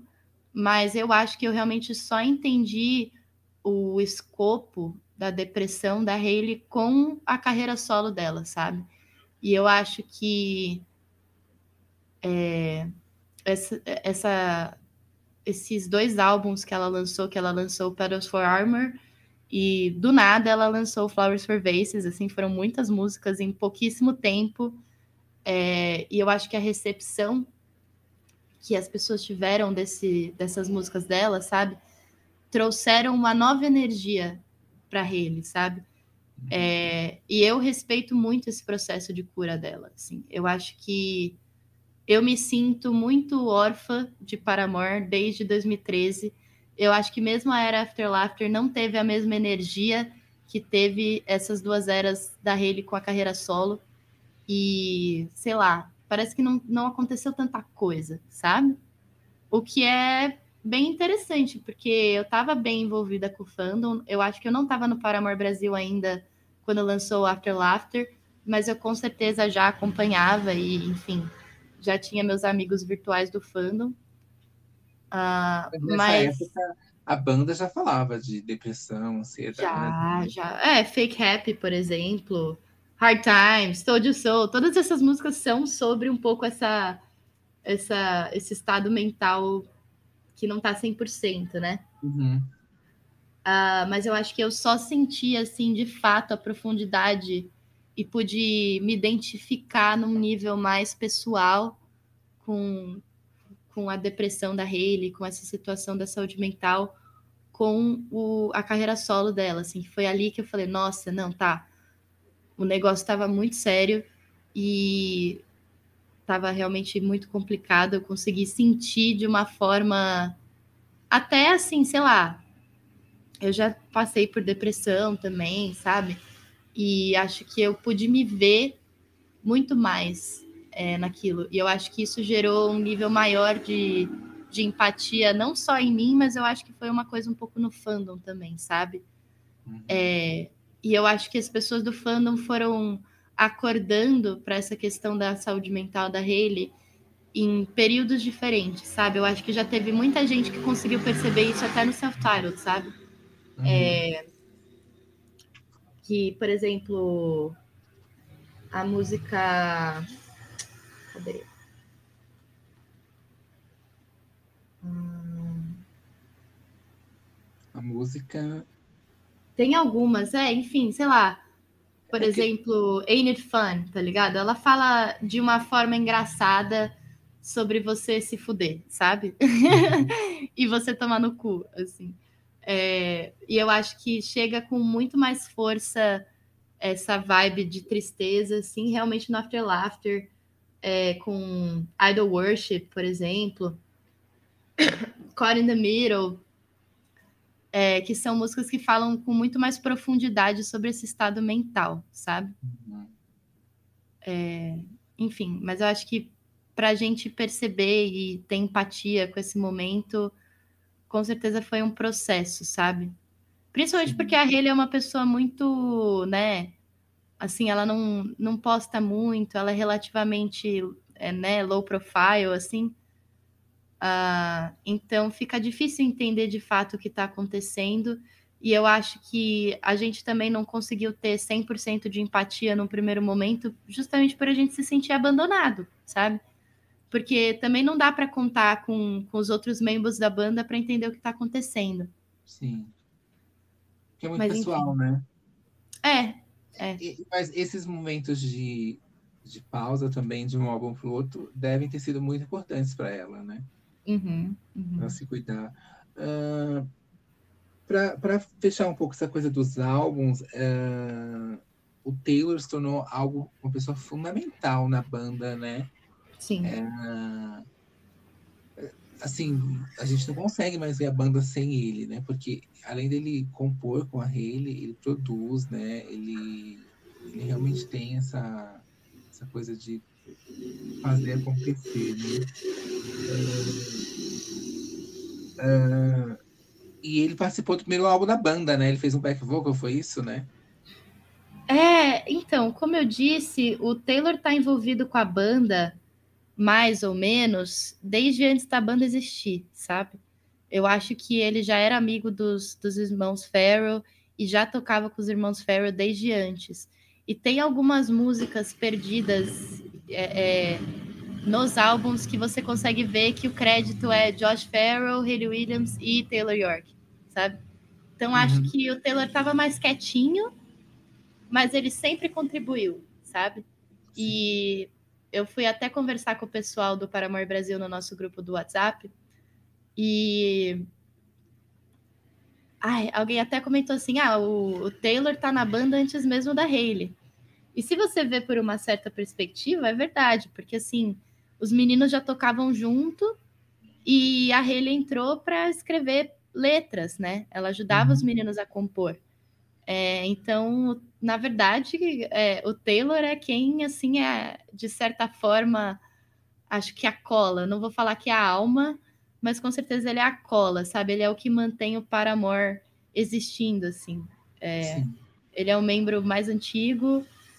É, teve um momento, quando a Hayley estava passando por esse momento aí que estava difícil, o único membro da banda era o, o, Taylor, só tinha ele na banda. É verdade.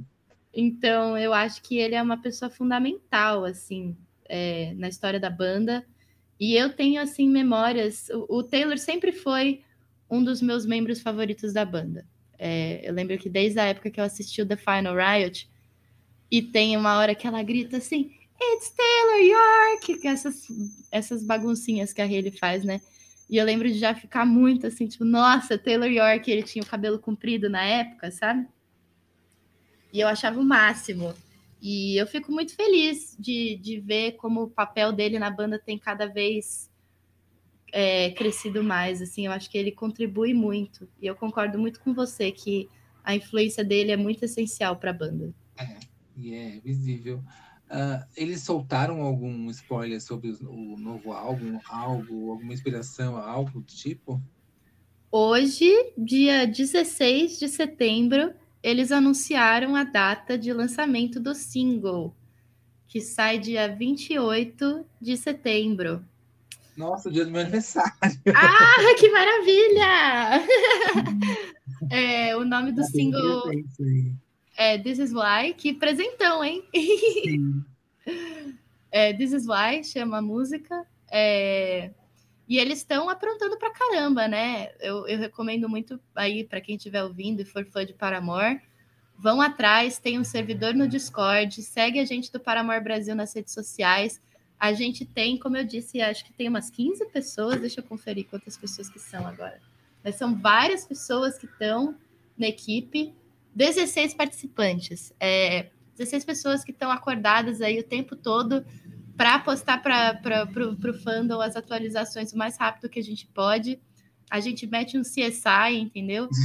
É, eu recomendo também para quem tiver realmente muito afim de entender é, o que vai rolar e, entender a empolgação que eu acho que a, a gente que está mais assim envolvido profundamente com o que está rolando, eu recomendo muito ouvir o Everything is Emo, que a que a Haley gravou com a BBC, é um podcast. São vários episódios, nem todos ela fala sobre isso, é, mas teve um episódio específico em que ela falou bastante sobre influências para esse álbum e eram todas bandas de rock, bandas indie e tal. Então acho que por isso que a gente está com tanta expectativa, por isso que a gente está tão empolgado. Ou, ou old school? Tem os dois. Tem os dois. Tinha tanto bandas mais antigas quanto bandas mais atuais e é, ela falou muito. Ah, eu não vou lembrar agora, mas se entrar no nosso TikTok, no nosso Instagram, para Amor Brasil, hein? É, vocês podem conferir, a gente postou trechinhos do podcast para vocês ouvirem que ela fala sobre essas coisas. Então eu já recomendo era, super. Já era um planejamento deles voltar agora, pós-pandemia, ou você acredita que esse movimento uh, da, que, a, que a Olivia levantou e tudo mais, as pessoas chamando eles, querendo eles, é, acelerou o processo? Ah, eu acho que acelerou sim. Eu, pessoalmente, acho que teve tudo a ver. Porque eles anunciaram que eles estavam começando a trabalhar no álbum logo depois daquele boom da Olivia, se eu não me engano. É, eu acho que tem tudo a ver. Eu acho que não é só isso, como eu falei, eu acho que o, a carreira solo da Hayley ter dado tão certo, com certeza impulsionou eles para voltar mais rápido, mas eu não consigo descartar esse revival do pop punk eu acho que teve um papel muito fundamental deles fazerem isso tão rápido, sabe? Uhum, também acho. Uh, a Hayley também falou sobre não tocar mais a Misery Business é, por causa do trecho machista. Não tocar mais a música ou não tocar mais o trecho?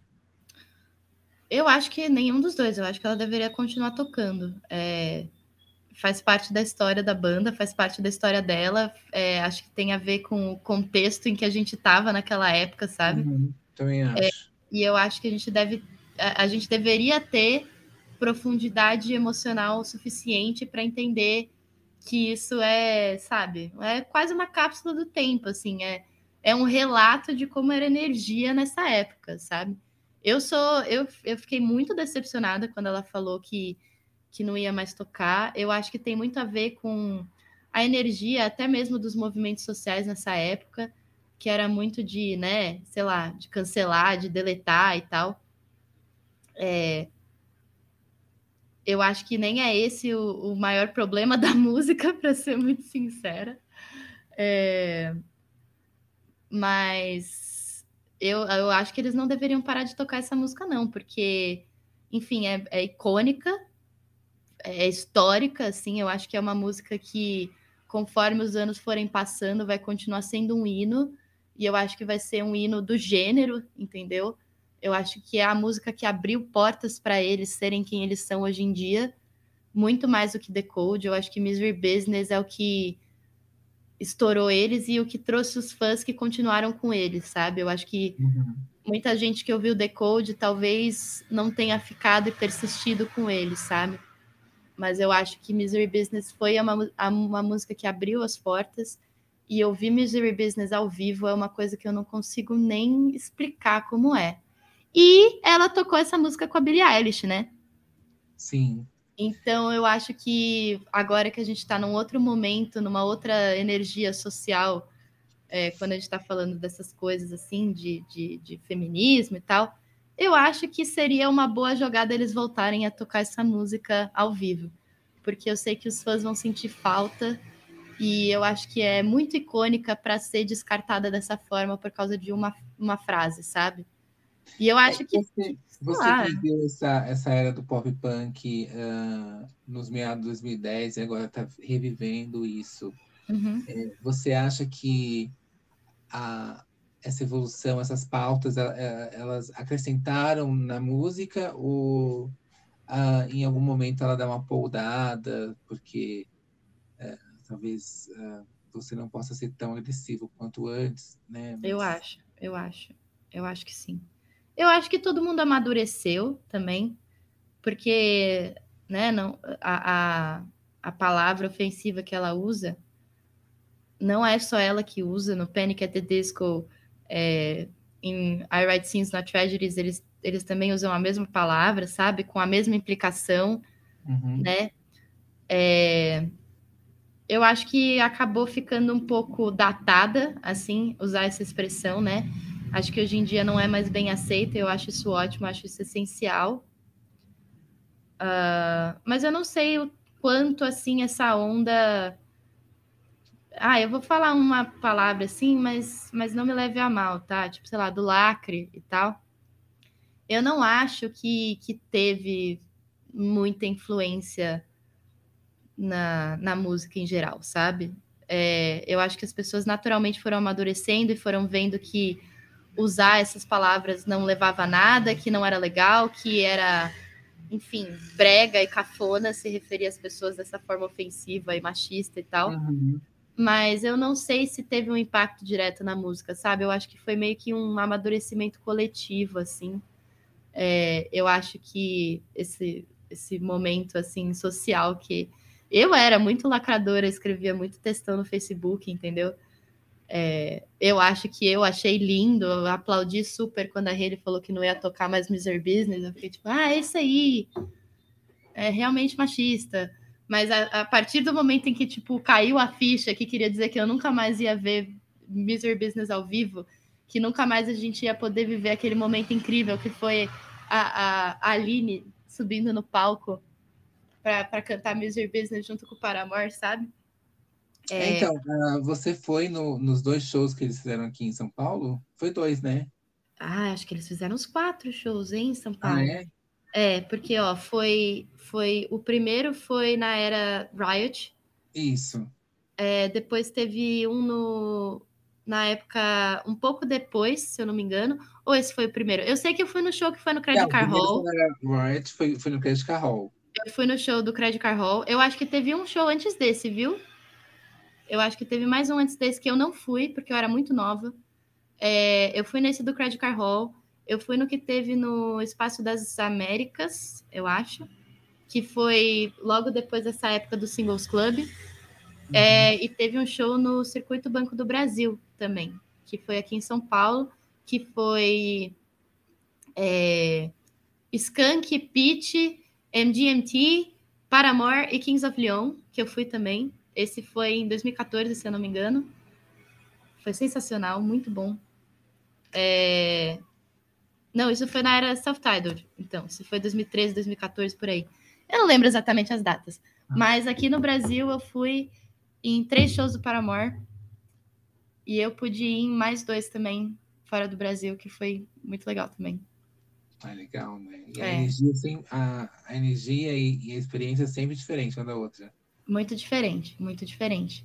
É, não tem nada igual um show no Brasil. Não tem nada igual ao fandom de Paramore do Brasil. A gente é o melhor fandom de todos, não brincadeira. Se eu falar isso, vai dar treta. Mas, assim, para mim é o meu fandom favorito, entendeu? É o fandom que eu, que eu, que eu é mais todo amo. mundo fala, né? Cara, é uma delícia, assim. É, a gente é muito amigos, sabe? É, a energia de cumplicidade que tem no nosso fandom, assim, é muito absurda, sabe? é muito fácil você fazer amigos. É, meus primeiros amigos que eu tive na internet foram do fandom do Paramore. E até hoje, as pessoas que eu conheço, assim, eu admiro muito. Tem muita gente legal, muita gente incrível. Pessoas, assim, muito uma energia boa, sabe? E uhum. eu acho que não tem nada igual assistir um show do Paramore numa plateia brasileira, sabe? A energia é outra. É, eu fui num show nos Estados Unidos em que a galera ficou sentada, sabe? Era tipo num, num, num quase num teatro, assim, num anfiteatro, sabe? E as pessoas simplesmente ficaram sentadas numa cadeirinha o show inteiro, sabe? Gente. E não gritava, não chorava, sabe? É, um, e o, um, show, um show de jazz. Parecia um show de jazz, exatamente. Completamente desconexo, assim, sabe? relógio.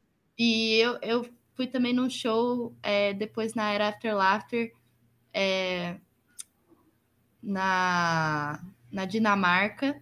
E assim, cara, é legal, né? Todo mundo muito educado e tal.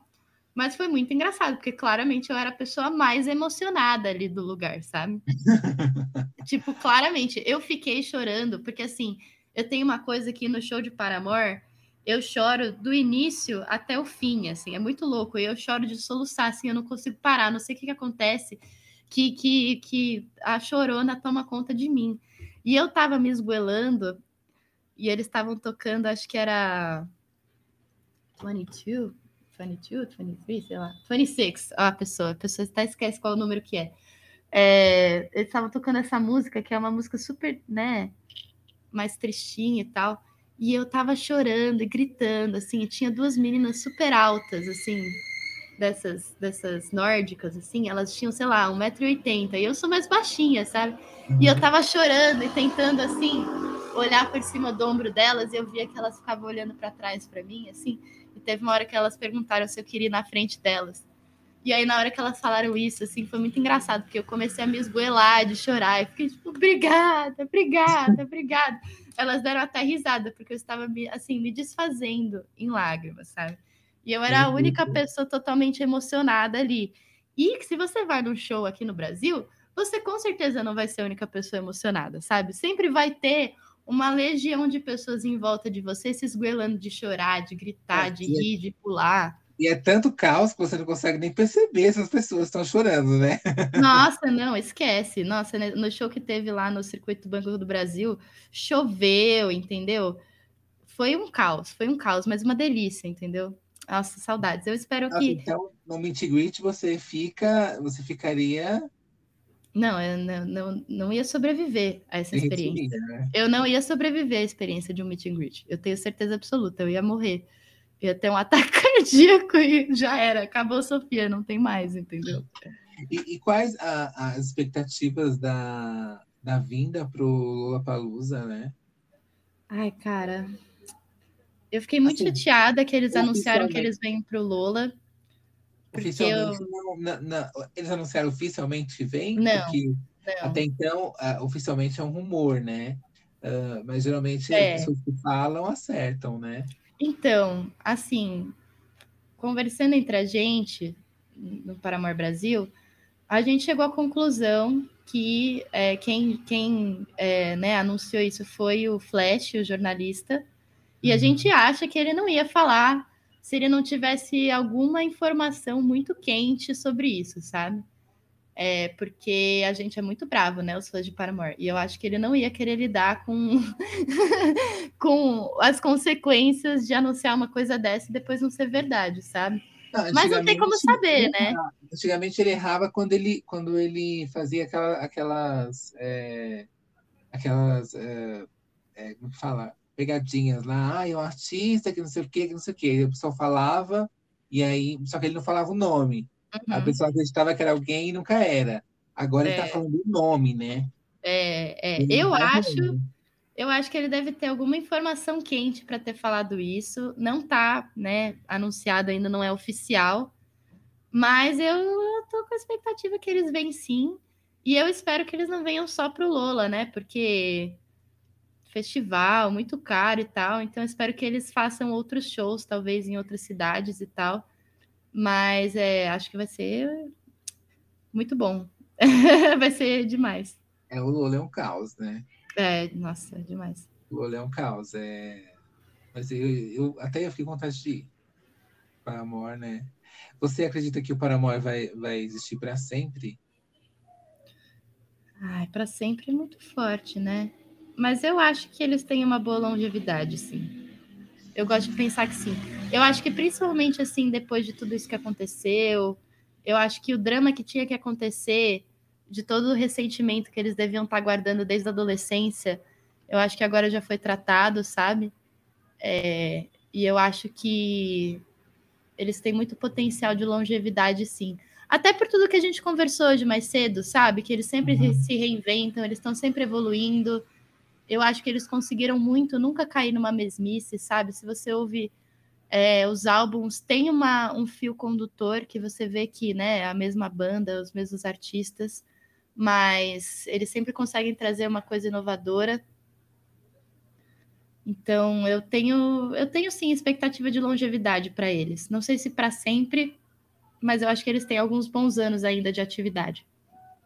Sim. Eu gostaria muito de ver a Hayley Williams envelhecendo, assim, quase como a gente viu, sei lá, outros artistas que já estavam mais velhos, sabe? Tipo, sei lá, eu, por exemplo, como eu falei, é, meus pais ouviam muito Aerosmith, Led Zeppelin, entendeu? Hoje em dia é muito legal ver o Robert Plant idosinho e tal, e ainda fazendo música. Uhum.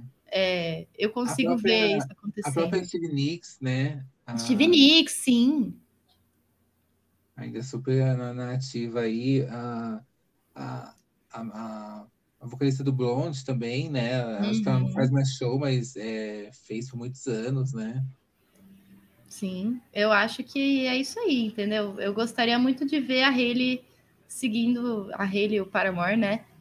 É, seguindo essa linha, assim, e, e se não for para o Paramore existir para sempre, eu espero que o Zac e o Taylor também façam seus projetos aí, outras bandas, outras, ou talvez até projetos solos e tal, é, eu compraria muito, mas eu vejo assim longevidade na carreira deles, mesmo que não seja como Paramore, como artistas solo também, ou como, como, é, como parte de outras bandas, eu vejo muita longevidade na carreira deles, assim, eu acho que o Zac e o Taylor são músicos totalmente únicos e muito competentes, é, e eu gostaria muito de ver, sim, muito tempo de carreira ainda para eles.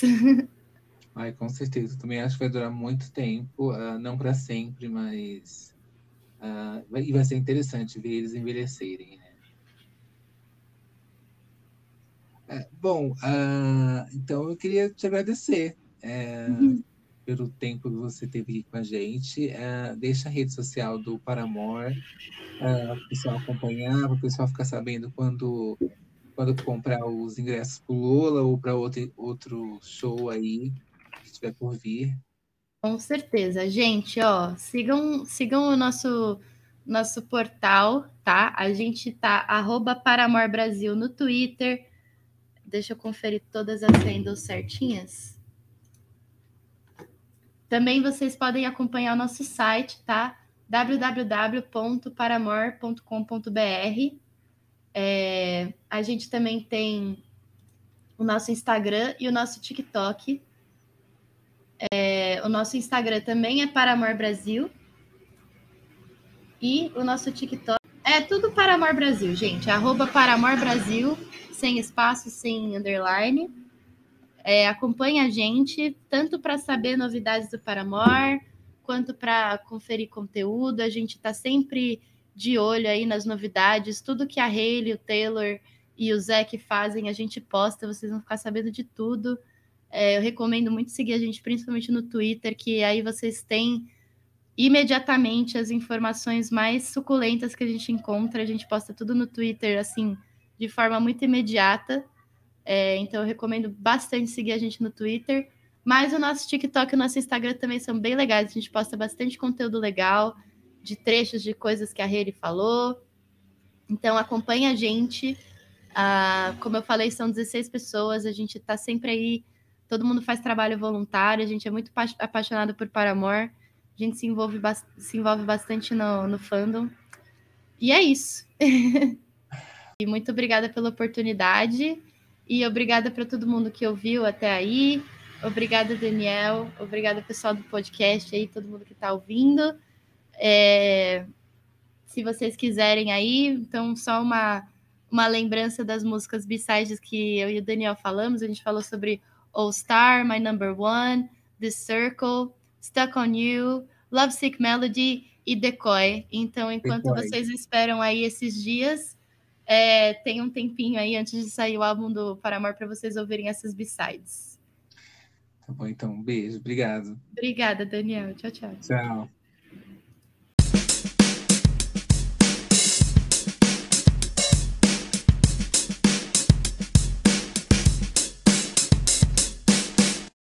E para você que gostou desse episódio, nos siga em todas as redes sociais, Slaves of Pop BR. Um beijo e até a próxima.